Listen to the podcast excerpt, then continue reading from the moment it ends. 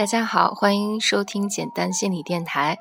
有一段时间没有见面了，嗯，我们回来讲还是自恋这本书，叫嗯，好多人来问说这本书在哪可以找到？我其实，在豆瓣上有搜到，就是 Sandy Harkus 蒋小鹏译的这本书，就叫《自恋》。我们讲第七章，界限模糊。人本质上都是社会性动物，需要通过和家庭、朋友、社会建立有意义的纽带才能成长。我们都有归属于他人的需要，但是我们也具有独立的思想、情感和躯体，这些都只属于我们自己。虽然我们并非有意生活的像一个散落的岛屿，完全依靠自己而与他人隔绝。但每个人都注定要成长成为拥有自我的独立的个体，因此，自我与他人之间的界限设定是否妥当，影响着我们如何看待自己、看待他人，甚至在很大程度上也影响着他人看待我们的方式。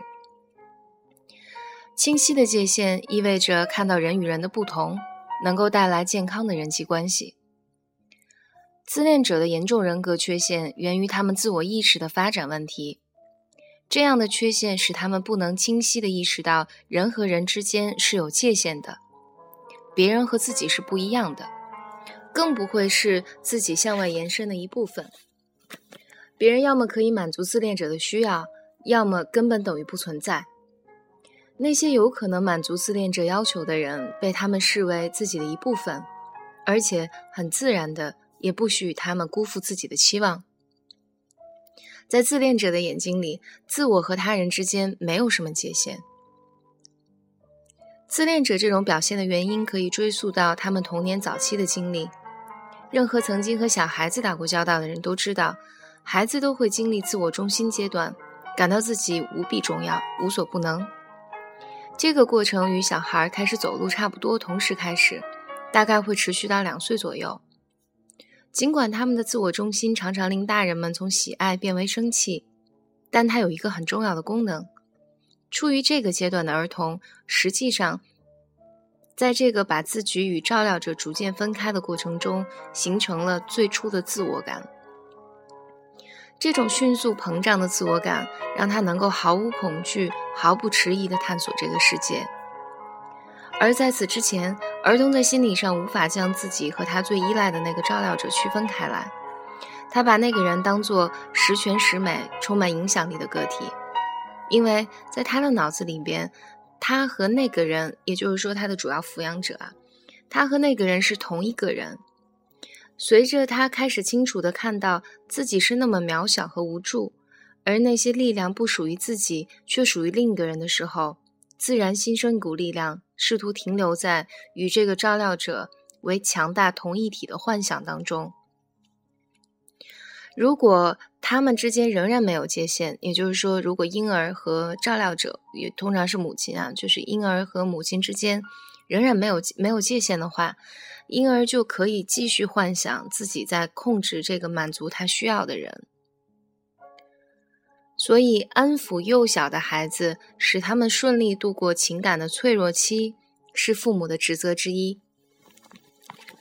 他们要让孩子意识意识到，虽然他是一个独立的个体，而且力量微弱，但他生活在世界上就有自己的价值。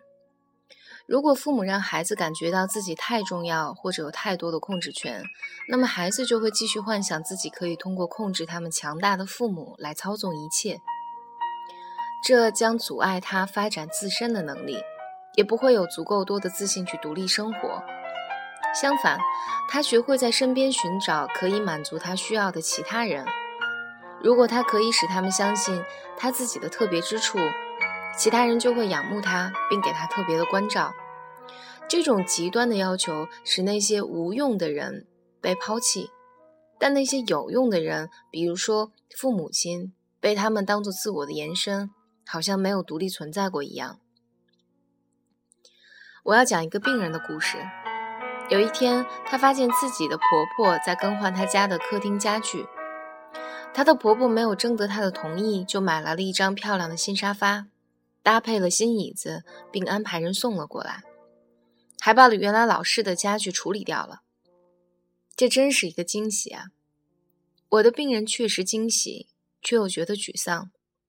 他的确打算更换旧家具，但他希望自己去商店挑选中意的。但是她的婆婆却压根儿没从她的角度去想。婆婆把自己的房子转给了儿子和儿媳，因此她知道客厅怎么弄好看。那么就当做她给他们送了一份礼物吧。结果小夫妻后来成天围着婆婆转。而婆婆也习惯了对他们的生活加以控制，因而很多人和人之间的界限都被突破了。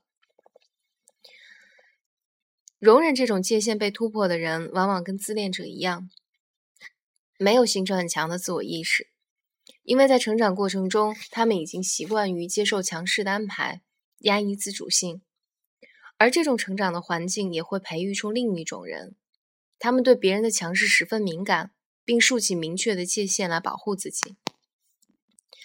他们无法信任其他人，无法与人建立亲密关系。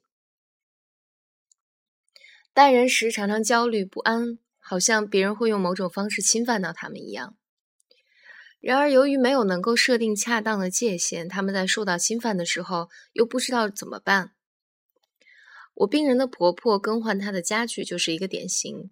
她意识到自己对得到这份礼物并不感到高兴，但又责又责怪自己不心存感激，就是他又责怪自己，我应该感激婆婆啊。谁不想得到漂亮的新家具呢？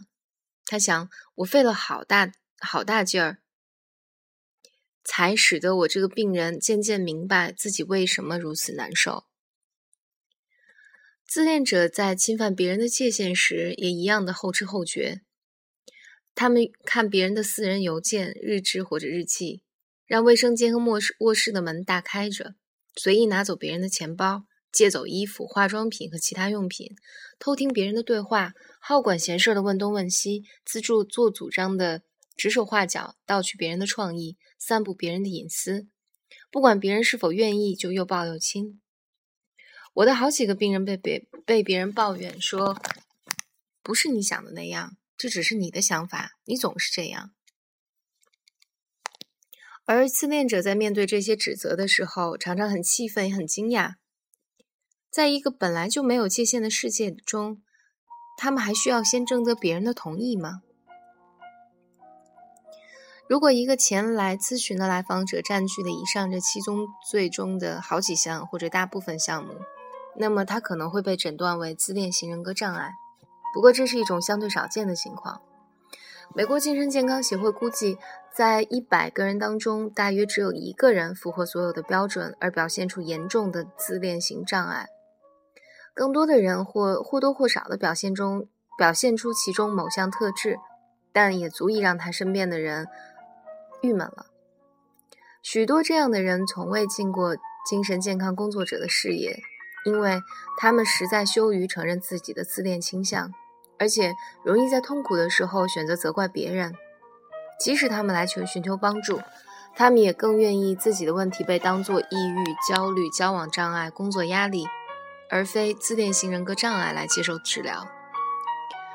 许多治疗师不注重自恋问题，是因为短期的疗程对这个没有办法，而医疗保险常常通常只涵涵盖短期治疗。不容乐观的是，目前的治疗对这些案例尚未见效，因为越是自恋的人，就越固执于自己原来的行为方式而不愿改变。尽管符合所有症状的自恋型人格在临床上相对罕见，我们要尽量避免给别人贴标签儿。但有充分的证据表明，自恋的危害已经流行开来。你身边的很多人，甚至包括你自己身上，都有可能暴露出这七宗罪行。写这本书的初衷是为了让你能够了解并更好的保护自己，不让自自尊心受到伤害。但是，如果你也发现自己也有也具有某种不健康的自恋症状，也不要感到惊讶。如果你生长在一个单亲或双亲极度自恋的家庭中，这种结果实在难以避免。你也许同明显的自恋者一样，在人际关系中没有明确的界限，对羞耻感相当敏感。容易歪曲现实，爱无缘故的发脾气。但是你的长处在于，你仍有足够的能力忍受羞耻感，来认识问题并做出改变，最终提高你的生活质量。从这本书的第三部分开始，我将告诉你怎么去做。但首先，我们来了解自恋者是怎么样形成的。你要认识的究竟是什么？是什么样的人？